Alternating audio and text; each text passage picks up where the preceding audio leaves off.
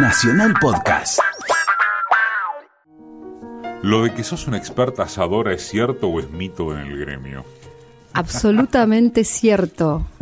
Lo voy a defender a capa y espada. Y cuando quieras invito a un asado. Dale, podemos Competir. Podemos competir. ¿Y de dónde te viene eso? De mi papá.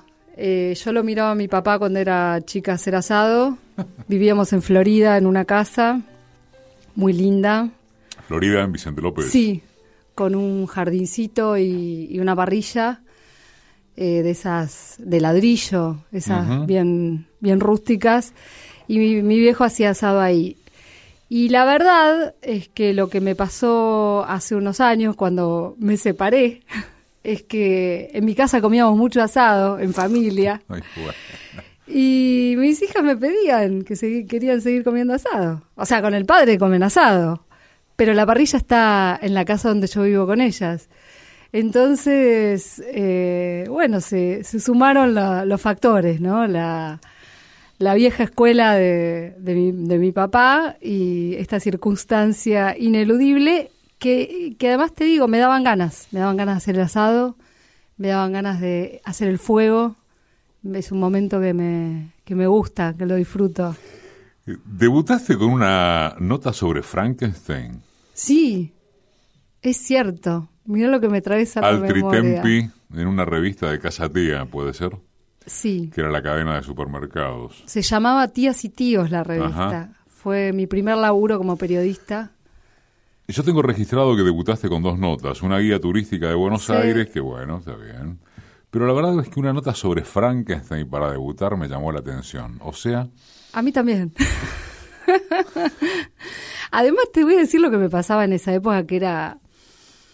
Yo era muy chica y mm, estaba recién empezando la carrera de ciencias de la comunicación y tampoco sabía lo que quería, no estaba segura de si quería ser periodista, pero se me presentó esta posibilidad laboral por una conocida, viste, por un- unos contactos, como uno va siempre buscando los primeros trabajos, y lo que sí sabía era que me gustaba escribir pero tenía una noción equivocada de lo que era escribir una nota, porque no sabía escribir una nota. Sabía escribir un cuento, sabía escribir una monografía, sabía escribir eh, un ensayo por ahí, y hasta ahí, porque recién empezaba. Y la verdad que la, esta primera experiencia fue mm, escribir una guía turística de Buenos Aires, que te puede sonar a la pavada más grande del mundo. Para mí fue eh, una epopeya, porque, porque no sabía cómo se hacía. No sabía que era algo tan simple como juntar datos de lugares y hacer una listita. Eh, era eso, pero yo no lo tenía claro. La nota de Frankenstein me, me, me dio un poco más de vuelo, por lo que estoy recordando ahora que me traes este tema a la memoria, eh, porque por ahí, o sea, porque rozaba más lo que yo, mi mundo conocido, que era más el de, la, el de la literatura, el de otro tipo de escritura, ¿no? Un clásico. Ya un clásico. Ojalá que una renovada costumbre como ritual del despertar dominguero.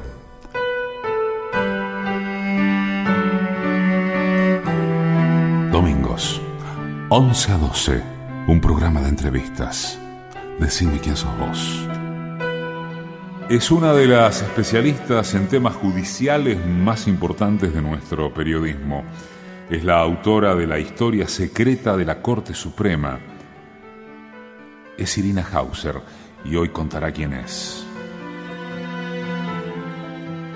Cuando empezás en página, empezás en judiciales derechos, sí. No, no, yo entré, entré con una pasantía En el 97. a página, sí. Entré en el, 90, en el 96, hice la pasantía. En el 97 Y en el entraste. 97 me, me efectivizaron. Eh, fui bastante afortunada porque la, la mayor parte de la gente que entra como pasante eh, no queda, ¿no? Y éramos la primera, la primera camada de, de pasantes de la UBA. La pasantía la hice en, en sociedad, que viene a ser como información general, y escribía notas que por ahí tenían más que ver con el mundo que para mí era conocido dentro del periodismo, que era, bueno, era ese, era el de las notas de quizá con testimonios, viste, notas que contaban experiencias de vida eh, o fenómenos sociales. Sociedad.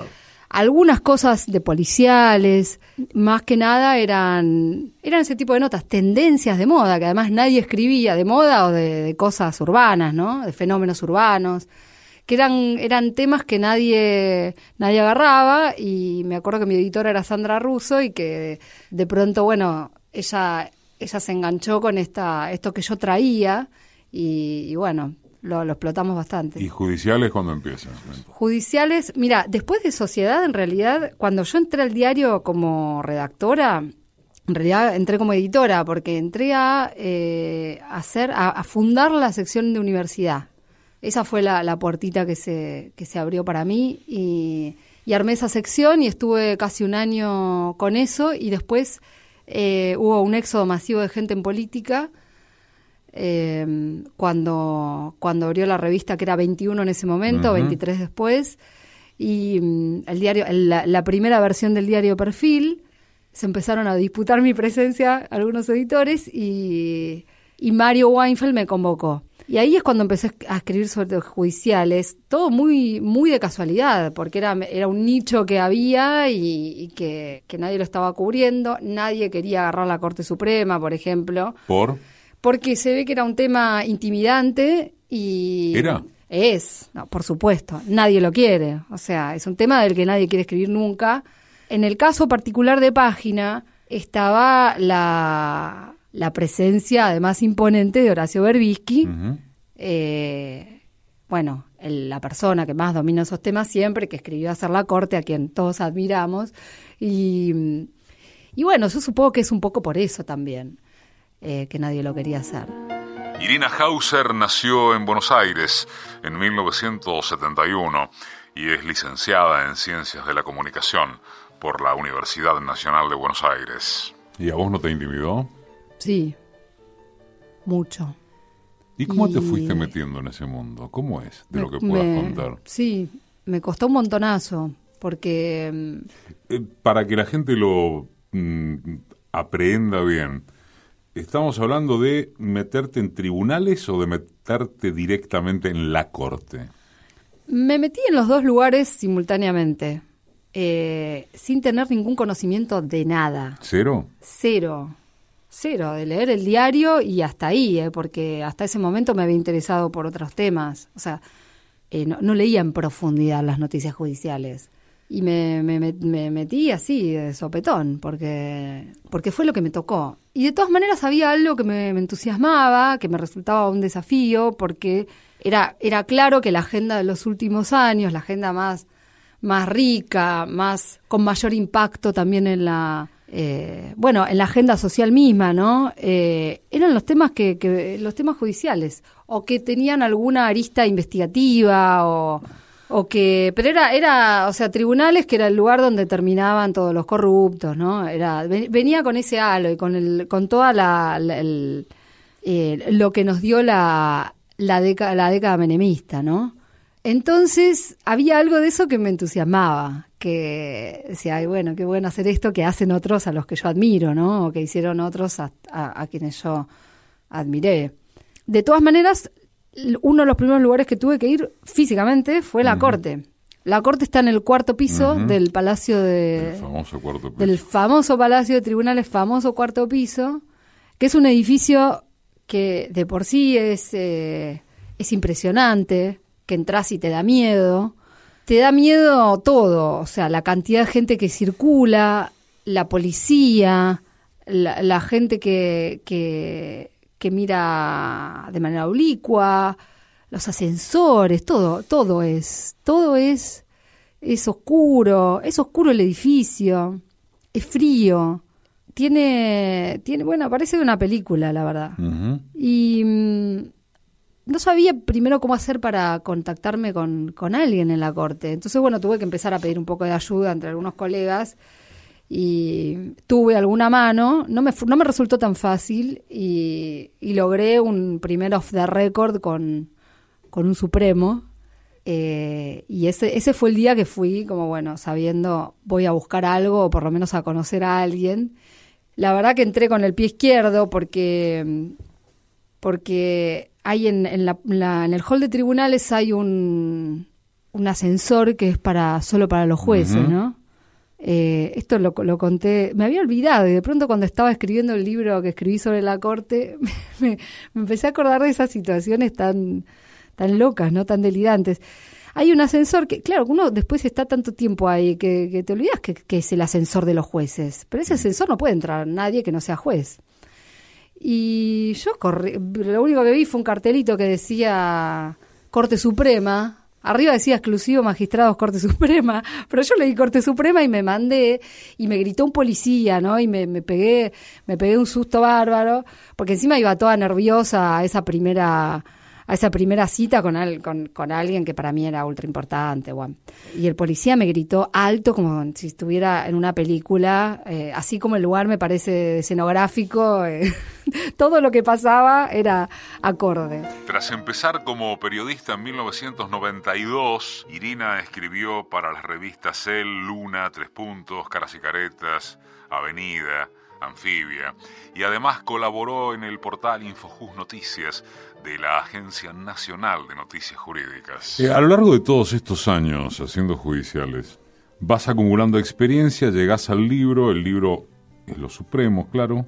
Contás que elegiste el título en parte por algo de lo que acabas de relatar, que tiene que ver con cómo vos tenías que superar con vos misma esa cosa intimidatoria de esa gente con mucho poder y si tengo bien el dato, también lo pones al título en alusión o jugando con esto de los sopranos, ¿no? Eh, si esto es cierto, uno a los sopranos inmediatamente, más que con una familia, los asocia con lo que son, con una familia y básicamente con una mafia. A mí en alguna medida me llamó la atención cuando vi que habías afirmado eso y me pregunto, ¿cuánto pensaste antes o durante la escritura de, semejante historia de la Corte Suprema, cuánto pensaste en lo que ese libro te podía llegar a costar, políticamente, personalmente, de gente en la Corte que se podía encabronar y no darte más ni siquiera un off?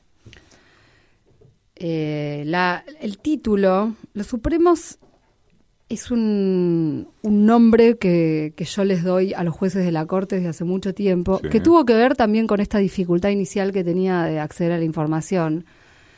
Entonces, como me costaba a veces acceder y, y tener por ahí tantas primicias como los grandes diarios, yo jugaba con lo que escribía. Entonces los empecé a llamar los supremos en esa búsqueda, ¿no? Creo que muy inconsciente, porque eran mis primeros pasos en la corte. Yo no sé si hoy lo haría. Yo sigo poniendo los supremos, pero no sé si me, se me ocurriría con la misma frescura eh, que se me impuso en ese, en ese entonces. Que incluso mis, mis colegas de la sala de periodistas de tribunales me, me, me cargaban y me decían, o sea, como que, yo estaba loca, ¿no? Que, era algo muy irreverente decirle los supremos. Yo entraba por ahí a la sala de periodistas a saludar y me decían, ah, ahí vienen los supremos, ahí vienen los supremos, ¿no? Pero me lo decían como, mirá esta, lo que está diciendo. Y, y quedó, y con el tiempo lo empezaron a usar otros. Entonces yo con, con esa, al, al empezar a, a, verlo en otras notas, o que otros colegas lo empezaron a decir con ironía en las radios o como fuere, dije, bueno, algo de esto, o sea, tan errada no estoy, ¿no? Y siempre me parecieron eh, personas, los jueces de la Corte, que, que realmente tienen una ambición muy grande y un poder, eh, un poder extremo, quizá el más grande de los poderes, en relación a cualquier decisión política, económica, de lo que sea, y me fui autoconvenciendo de, que son supremos. Lo de los sopranos nunca se me había ocurrido, yo no había hecho esa asociación. Cuando estaba charlando la tapa del libro con, con mi editora, eh, con los que hacen el arte en la editorial, a ellos lo, primer, lo primero que se les ocurrió... Los sopranos. Sí, pero además porque armaron una imagen donde ponían a todos los jueces juntos, eh, a todos desde el 2003 hasta ahora, ¿no? Entonces, claro, era vos veías una familia y quedaba perfecto, o sea, los sopranos y la tipografía, los supremos y la tipografía de los sopranos quedaba a la perfección. Y en definitiva, o sea, yo no, puedo decir que, los jueces de la corte sean una mafia, digamos, ¿no? No, y si lo Eh, pensás tampoco supongo que lo dirías. No, no. Pero sí que, que les encuentro eh, elementos que tienen, que son alusivos al funcionamiento de, de la familia. Aparte de la familia, en la, just- la la- la- el poder judicial es una familia. Es una familia. Con Geno es lo mismo que quitando. No, pero no, bueno, pero a ver, lo, lo digo, lo digo irónicamente, eh, pero sí que es una familia. La familia judicial no es un, no, no, no es un nombre que se puso en broma. Cuando se habla de la familia judicial es porque el modo en que se ha constituido el poder judicial en nuestro país es por portación de apellido, es por portación de amigos, es por eh, es dinástico, digamos. es dinástico. En sentido es dinástico. Sí, devolución de favores, pero eh, te vas a encontrar con repeticiones de, de apellidos, además de apellidos de alcurnia, ¿no? En muchos casos. Estamos con vos por Facebook en Decime quién sos vos, programa de radio. Para escuchar de vuelta las entrevistas, bajarlas, guardarlas, como quieras, es www.decimequiensosvos.com.ar. Es periodista, es especialista en temas judiciales y despunta el vicio del canto y lo hace muy bien. Irina Hauser, decime quién sos vos. No me suele gustar pedir calificaciones o, o graderíos porque siempre me parece que, que suena a esas preguntas tipo, este, si tuvieras que ser planta, ¿qué planta sería? pero ponele, pero ponele que de 1 a 10 Sí. aunque sea como una concesión, le tuvieras que poner un número a a lo largo de tantos años ya de seguir al Poder Judicial y a la Corte en particular, pero digamos a tribunales, Sí. ¿qué número le pones, esto decía, a cuánto publicás y cuánto te tenés que guardar? La verdad es que publico el 99,9% de lo que sé. En general publico, publico mucho de lo que sé. No, no soy de guardarme. ¿Crees que eso es porque estás en un diario como página o porque te hiciste un nombre que más allá del lugar en el que estés hace que no te puedan joder demasiado? Las dos cosas. Es una combinación de cosas. Vos me preguntabas antes si tuve temor de que se me cerraran puertas, eh, que hubiera gente que no me atendiera más. Eh, y la verdad es que lo que me venía pasando es que ya venía, se me venían complicando algunos vínculos en con personajes de la corte, porque porque nunca fui condescendiente con lo que escucho. Eh, es decir, si viene alguien y me cuenta algo porque quiere que se diga de determinada manera, ¿no? Porque Sí. una de las cosas que pasan mucho es esa, ¿no? Que, que, que vienen y te, te- te cuentan una noticia Con la idea de que va a ser publicada de esa manera. de que va a ser publicada de una manera. Pero uno tiene que tener en cuenta que la Corte Suprema es un órgano colegiado. Ahora son cinco, ¿no? Antes eran más todavía. Imagínate cuántas cabezas hay ahí, cuántos puntos de vista. Y a eso sumale que desde hubo un momento en que la información en la Corte quedó, empezó a quedar muy centralizada, ¿no? Si tenías, si, si sos un poco fiaca, te quedás con la información que te daba ese que centralizaba la información. Si dudás y desconfías, empezás a buscar por otro lado. Yo soy medio desconfiada por naturaleza. Siempre funciona así. Y nunca me quedé, nunca me quedé con lo primero que me decían ni con el modo que me lo decían. Entonces, cuando la, cuando desde la corte se empezó a, intentar eh, transmitir las, las informaciones de una única manera, con un único punto de vista, y yo me daba cuenta que ahí había otra cocina, yo iba a buscar lo que pasaba. Y esto ya me desde antes del libro me empezó a, a traer algún costo con, con determinadas personas. Irina Hauser trabaja en eh, página desde 1997 y también es columnista en Gente de a pie, el programa de Mario Weinfeld en Radio Nacional, y en La inmensa minoría, el que conduce Reinaldo Siete Casi por la FM Radio con Voz. Y había sido también columnista en los ciclos Mañana Más y Mañana es Hoy, también de Radio Nacional, y tuvo su paso por la tele en 2006 en el programa Sin Castigo de Canal 7. Hablemos de costos, por ejemplo, en Los Restos de la Corte, que es el artículo en Anfibia que te vale el premio, ¿correcto? Sí. que fue un poco la antesala que fue la antesala de, este los Supremos. Vos decís, escribís, en 2010 empezaron a visitar a Lorenzetti empresarios potentados. Llegaban al Palacio de Tribunales de Incógnito, entraban por una puerta lateral que lleva a la alcaidía, donde están los detenidos en el subsuelo. De allí tomaban el ascensor al cuarto piso. Lo alentaban los potentados a Lorenzetti a hacer política. El principal sponsor de esa idea fue Gerardo Bertheim, ligado a Telecom, La Caja y los negocios agropecuarios. Pero agregas, la presencia de Héctor Mañeto, el CEO de Clarín, desnudó el lobby contra la ley de medios. Ya que hablabas de cocina, uno piensa en la impresión inmediata de un lector, en este caso de un oyente que no haya leído el libro, respecto de cuál es la cocina antes de escribir, por ejemplo, un párrafo como este. La cocina es ¿Cuánto me va a costar a mí hablar así de Lorenzetti? Ni siquiera estoy hablando de un costo de riesgo personal en algún sentido complicado, mafioso, pero sí en términos de, y capaz que no te da más información, y capaz que se baja una línea de no darte más pelotas, ¿entiendes? Sí. ¿Lo pensaste? Sí, lo pensé, lo pensé mucho y, y te reitero, me parecía que no podía perder más escribiendo esto que lo que ya había perdido, si es que había perdido, o el modo en que estaban mis vínculos con determinados personajes de la corte, como Lorenzetti, ¿no? No, no, no. No, no, no, me la agarro en particular con Lorenzetti, ¿eh? simplemente lo tomé como ejemplo. No, igual es importante lo que decís, ¿sabes por qué? Porque la Corte hizo una transformación que fue muy importante en materia de comunicación. Porque, bueno, en en los 90 se decía esto de que los jueces hablan por sus sentencias.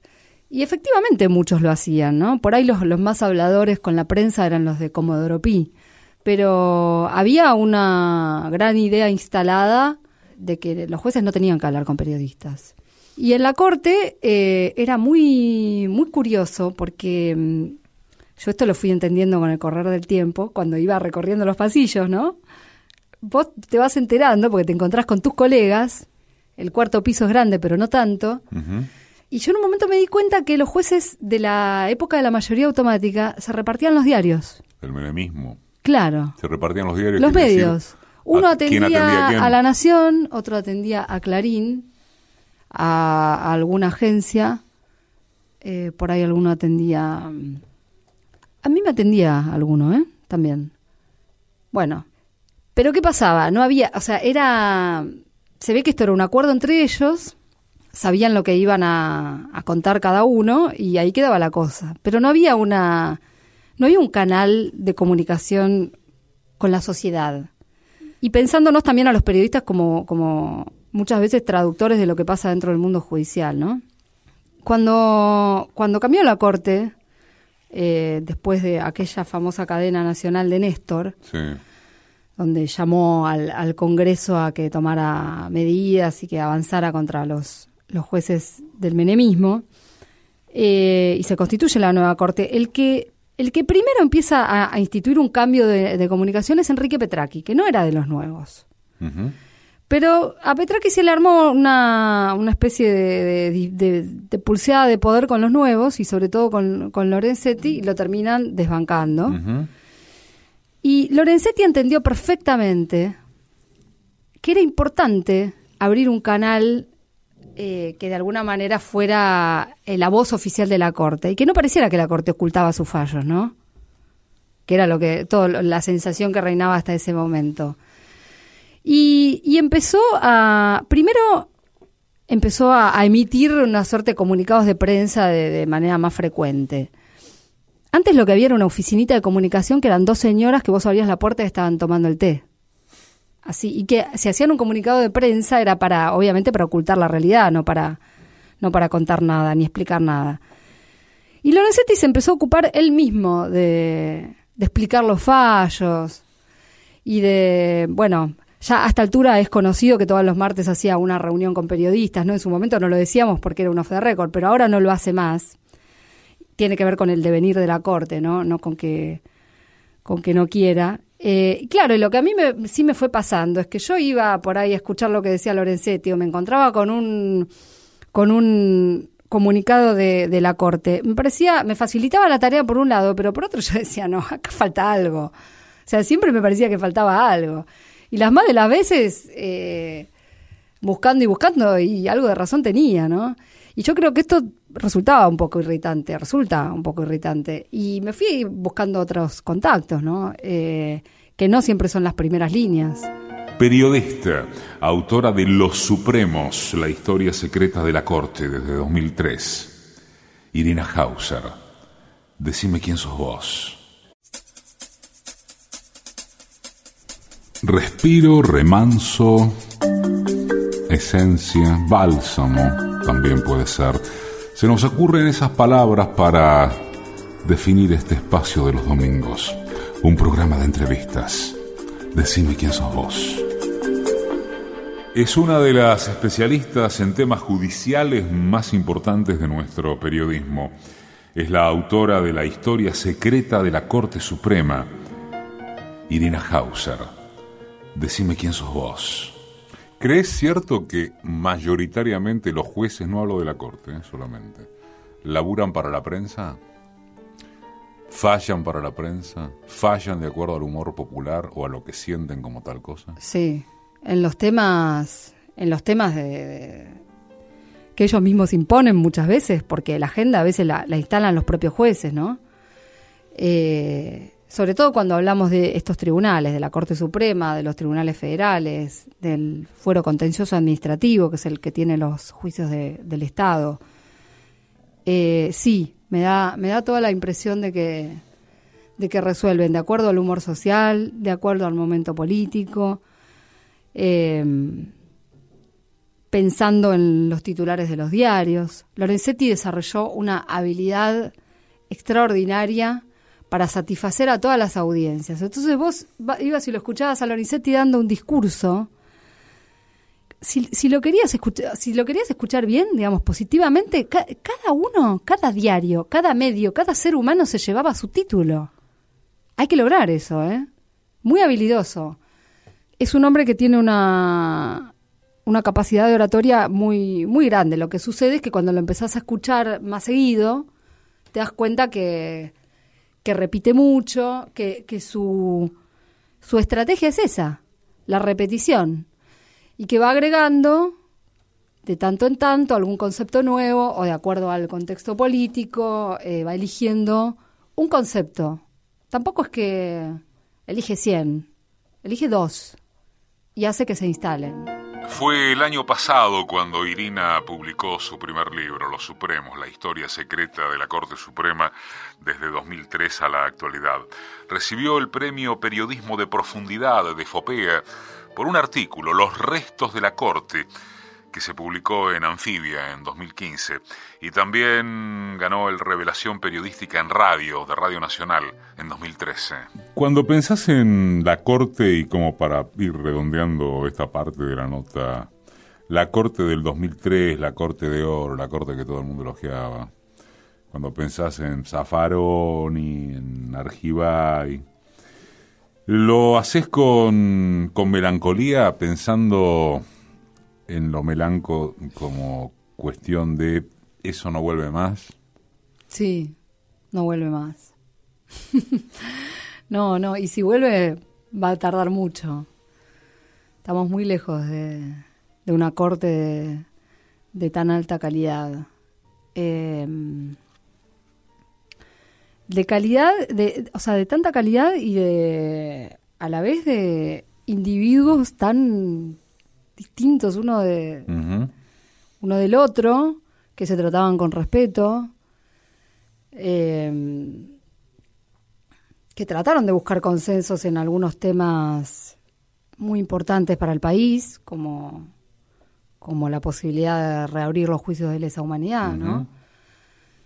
Eh, que fueron, que tuvieron honestidad intelectual, me parece, en, la manera de escribir sus sentencias. A mí lo que me pasaba era que en general me, me, me agradaban las sentencias de aquella corte y, y era, voy a escribir puros elogios, ¿no? Como, ¿eso es noticia? ¿Escribir elogios?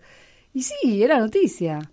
También era noticia porque se estaba desandando un camino desastroso eh, a nivel jurídico y, de, una corte que había estado al, servicio de, de, las empresas y de determinados políticos, ¿no?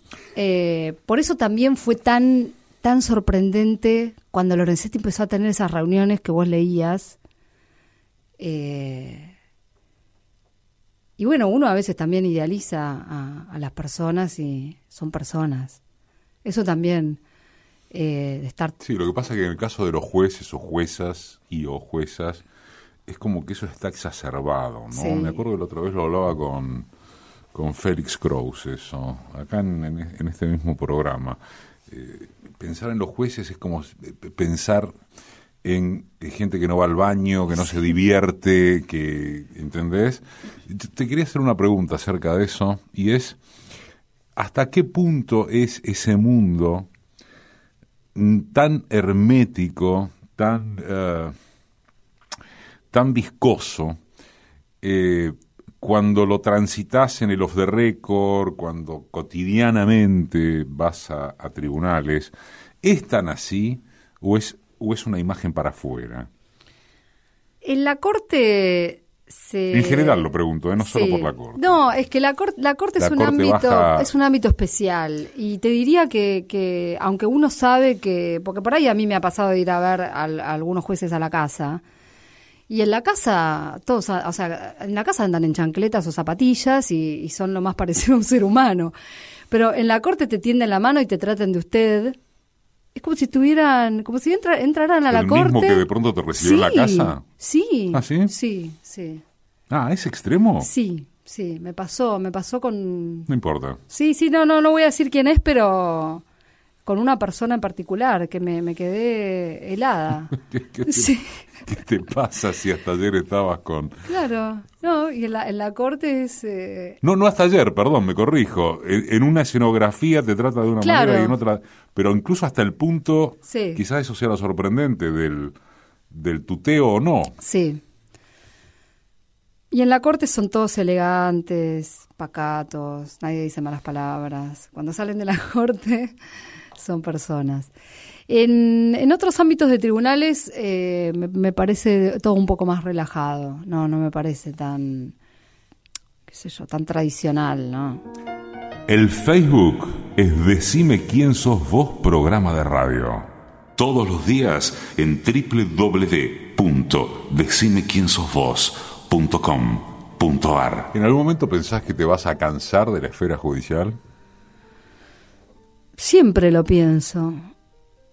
Estoy un poco cansada, pero no sé, me, me, tengo como un, un, una especie de, impulso permanente que, no que no me detiene y que, que, que, hace que siempre le vaya encontrando la vuelta. Eh, para mí lo aparte el, un desafío grande de, escribir de judiciales, además de volver claro lo que no es, es hacerlo de manera más o menos entretenida, ¿no? Y, a mí me gusta escribir. Cuando te, escribís para un diario, a veces estás contra reloj y eso no, no es tan posible, o no, es lo, no, no, no te sale como te gustaría, pero la posibilidad está, ¿no? Y, y esa exploración me gusta, porque... Y además esto creo que es una posibilidad que da Página 12 también, que, que yo escribo como me gusta escribir a mí, no con, el molde, con un molde del diario. El diario me acepta como soy, pero escribo, escribo como a mí me gusta y tengo la posibilidad de ir probando fórmulas distintas para, para contarte un fallo o para contarte un chusmerío de tribunales. Es periodista, es especialista en temas judiciales y despunta el vicio del canto y lo hace muy bien. Irina Hauser, decime quién sos vos. Voy, entro en la boca del dragón y toco el fuego del dolor que me provoca. Soy la presa de esta vocación que las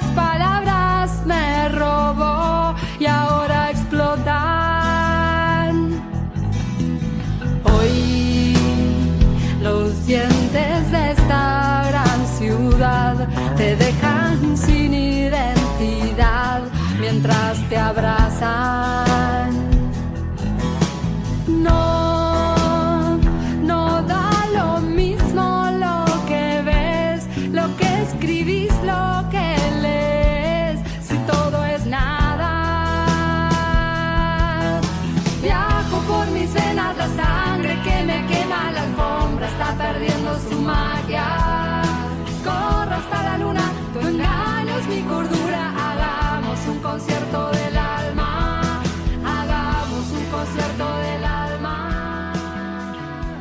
Cuando empezaste a despuntar el tema del canto, ¿se te cruzó? ¿Podía haber un contraste con algún tipo de costo para vos entre lo que se supone es eh, la periodista seria que escribe de judiciales, etcétera, con qué bicho le picó a esta que se pone a cantar? Y profesional sí, o semiprofesionalmente? ¿Te, te, te- pasó eso? es un poco inevitable y hay gente que, que te mira raro, pero eh, lo que pasa que a mí siempre me gustó cantar, no es algo que se me antojó de grande. Sí, sí, sí. De Y- chiquita cantaste algún jingle incluso. Sí, canté demás. unos jingles de manera accidental para la, la tele y la radio. eh, y me gustaba mucho cantar. Y tocaba la guitarra. La voz de al- los fogones, bueno, todo eso. Pero hasta ahí ponele que era hobby, Claro, gusto y punto. La otra es que te hagan notas como cantante, que te manejen, que te hagan chivos. Y esta es la que escribió Los Supremos. ¿Viste? E- Esto es lo que... Te voy a decir más, y lo, lo, lo comparto en voz alta. este, eh, yo creo que más entre la gente del palo rige el prejuicio. ¿Sabes vos? Es posible. Pará, loca, ¿qué haces? ¿Sos de izquierda o de centroizquierda Sí. o progre? eh, eh, premiada, investigadora del tema de la corte y te pones a cantar. Sí. O Es sos más, una cosa o, sos, la una otra. cosa o sos la otra. Sí. Por eso te pregunté cómo lo llevaste a eso. Si te costó decidirlo, porque supongo que lo llevas bien. A mí lo que, lo que me pasa con, con la música es que siempre me dio mucho deseo poder desarrollarlo. Y cuando, mientras estaba estudiando en la facultad, que además trabajaba mucho, eh, por, por esto de que empecé a conseguir trabajos acá, allá, bueno, eh, no tuve posibilidad de hacerlo, ¿no? No tenía tiempo material. Y siempre era como, era mi tema pendiente, era mi asignatura pendiente, siempre, siempre, siempre. Y entonces yo decía, bueno, cuando termine la facultad me voy a poner a estudiar canto. Y bueno, y cumplí. Y cuando me puse a estudiar canto, me entusiasmé un montón. Porque además me enganché con, me enganché con un grupo. O sea, no, no empecé a tomar clases individuales. Y me, me potenció mucho, eh, qué sé yo, las ganas de... está- estaba bueno que te escuchen otros. No, no cantar solo en tu casa o para tus amigos, ¿no? Eh, y fue una, una experiencia muy, muy rica, pero lo que me pasaba era que me, me iba, ese deseo que te digo, iba creciendo porque, porque de pronto dije, no, pero yo también quiero escribir una canción. O sea, tenía muchas ganas de, de más y más y más y más. Y esto me empezó a pasar, esto fue en el año 98 que habré empezado a estudiar mm, seriamente. Me llevó unos años ver cómo hacía, cómo podía hacer una canción, ¿no? Porque no tenía ni la menor idea. Además, yo no sé música, ¿no? No es que sé leer música, sé leer lo básico, pero no me dediqué, entonces eh, no, no sé. Pero tengo oído, puedo tararear una melodía, o sea, puedo inventar una melodía. En una oportunidad, cuando nació mi hija mayor, eh, en el año 2005, que me tomé una licencia de unos meses, más de tres, dije, bueno, a ver qué puedo hacer en este tiempo, ¿no? Y encontré que Rosario Blefari daba un, curso de, mm, de composición y me recontra enganché porque además vi que era que me resultaba fácil, que tenía un montón de recursos, ¿no? Y que por ahí a algunos le parecen una porquería mis canciones, pero encontré ese, esa posibilidad y fue, fue todo un hallazgo. Y además lo que me di cuenta es que la escritura periodística te encorseta un poco. Está bien, yo tuve la posibilidad de hacer un libro, le das rienda suelta a, a, todo y, y eh, la escritura, la creatividad, la información que tenés, todo. Pero la canción tiene algo de poesía empecé a, a liberar otras palabras que no, y otra forma de decir que no, que no la puedo liberar con el periodismo, ¿no? Y, y me, me dio mucha alegría. Y, y la verdad que no, qué sé yo, ahora ya no me importa nada lo que piensen. No, yo lo disfruto, lo disfruto un montón y, y me pasó en la experiencia de, de armar finalmente espectáculos con mezcla de mis canciones y otros, otras que no son mías, que son prestadas, eh, de, de percibir que, que los que me venían a escuchar disfrutaban un montón también.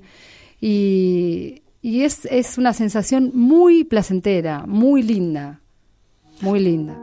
La decisión de despuntar otro vicio, el de incorporar clases de canto, fue en 1999. Presentó espectáculos en los que cantó rock, pop, jazz, canciones españolas y hasta se animó a su propio show, que se identificó como Sacate Todo. ¿Y cómo te resultó o cuánto te llevó? ¿Cómo te resultó, no? Porque a esta altura se supone que bien por, por propio peso del, del tiempo que te lleva, del tiempo que llevas haciéndolo. ¿Cómo te resultó no el paso, porque no es que dejaste una cosa o un área por la otra, sino la, eh, la complementación entre escribir y la radio? Alguna vez me Mm. parece que declaraste que le tenías miedo a la radio. A mi- miedo a trabarte, miedo Mira, a... le tenía miedo a hablar en general. Yo tenía Ah. un examen oral en la facultad y me moría de miedo y por ahí postergaba ir a dar el examen porque tenía miedo de hablar. Eh, y el canto también me, me ayudó a lidiar con eso, porque fue como el escalón previo a... Fue, fue el primer paso de enfrentar, enfrentar un micrófono, ¿no? Pensando en la radio. Pero mm, de expresar frente a otros algo, ¿no? Con, con la voz.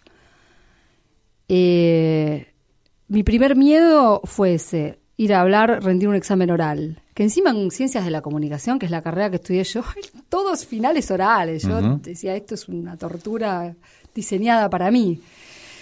Y mm, las primeras veces que canté, me, mm, me daba miedo hablar pero me ponía a cantar y estaba feliz, ¿no? Entonces es- fue como un fue como una transición. Eh, y es cierto que lo que me, lo que me pasaba las, las primeras veces cuando tuve la posibilidad de, de empezar a hacer radio, que además también formaba parte del universo de mis deseos, así como cantar. ¿La radio? La radio, sí. Le tenía un, temor importante, pero estaba, estaba en el campo de mis deseos. Y mm, sí, tenía miedo de trabarme, tenía miedo de no poder sintetizar, de no poder ser precisa, de que no se entienda lo que mis ideas, de eso, de ser un cachivache al micrófono. Y bueno, y se me fue pasando, pero sí, tenía mucho miedo. También porque uno cuando escribe, eh, bueno, tenés un tiempo de- para decantar las ideas que a veces cuando escribís una nota por día no tenés mucho tiempo, pero, pero tenés un margen. Sí. Es un mínimo margen de decantación, ¿viste? Para la cabeza y para la selección de las palabras, de, para resumir un concepto. Bueno, yo tenía miedo de ese salto, ¿no? Irina es docente de periodismo especializado en géneros y experiencias. Eso es en la Maestría de Periodismo de la Universidad Nacional de Buenos Aires. ¿Hay dentro de lo judicial que manejas un área que te guste en particular? Me gusta mm, más que nada eh, cuando puedo escribir sobre casos o historias, me encuentro con, con historias de gente común, gente a la que le pasó algo, eh, que por ahí no es, no, no es, eh, curiosamente no es lo más político, pero a veces son casos que sí tienen alguna arista política, no sé. Eh, una mujer que dormía en la calle y que terminan declarando el derecho a la vivienda por ella, por ejemplo, ¿no? Mm. Eh, hay una, una idea de que, bueno, que siempre la hablábamos con Cristian Alarcón, el colega, eh, que es esto de que detrás de los expedientes hay personas, en todos los expedientes, ¿no? Hay seres humanos, no solo jueces, sino que, que son personas, son historias. Y a mí me gusta acceder a esas historias, eh, historias de vida, ¿no? Eh, que a veces son tragedias y que y a veces no. Eh, y a la vez de esto, lo que con, el tiempo, y creo que haciendo el libro de los Supremos me pude rescatar este concepto, es que, bueno, que, que uno puede encontrar esas historias en todas partes, ¿no? Que, que por ahí algunas te conmueven más, como esta, una persona que, que, que consigue finalmente un derecho que, que le reconozcan un derecho que reclama, ¿no? Después de, de una situación muy trágica o dolorosa. Pero mm, bueno, buscar, o sea, buscar todas esas historias ocultas eh, de, seres humanos detrás del rígido mundo judicial me, es algo que me gusta. La característica de los fallos en términos de cómo están redactados. Uno podría pensar particularmente en la Corte, yo creo que no, en todo caso aclarámelo.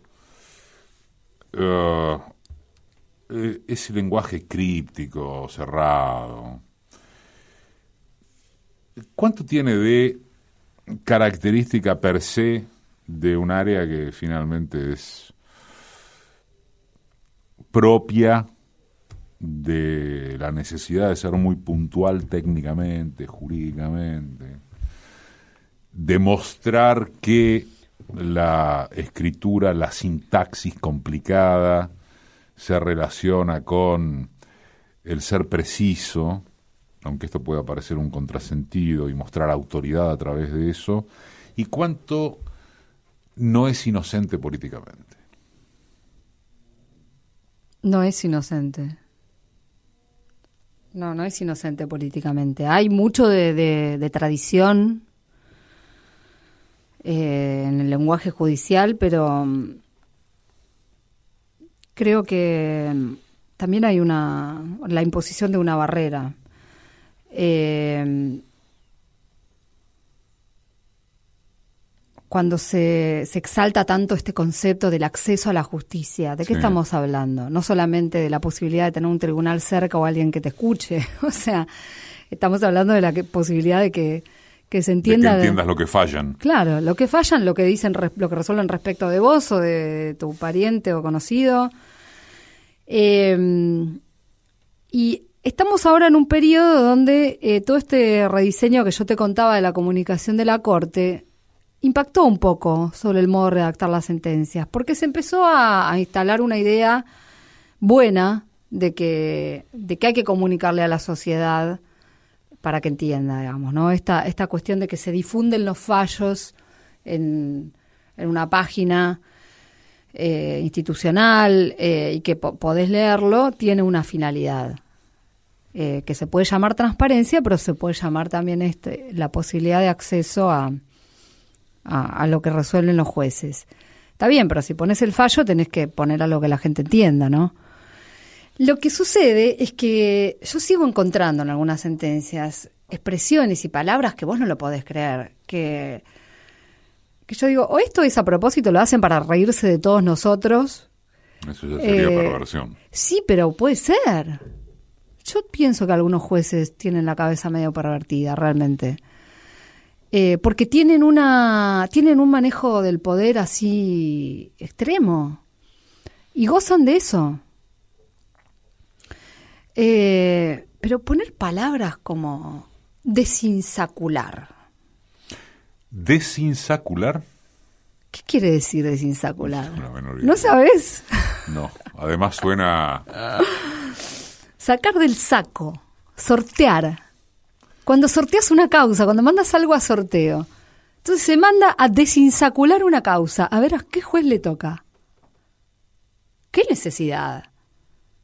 ¿No es más fácil decir sorteo? La nota debería terminar acá, pero termina con decime quién sos vos. Soy Irina Hauser, soy periodista, soy cantante, soy libre pensadora, soy madre de dos hermosas niñas y soy corredora también, ¿eh? Corro maratones. Eso. Irina Hauser.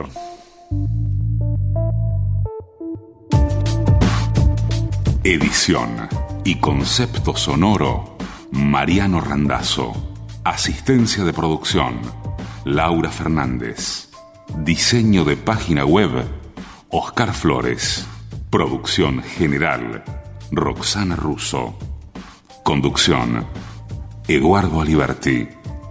Todos los domingos, AM870. Radio Nacional. Todos los días en www.decimequiensosvos.com.ar.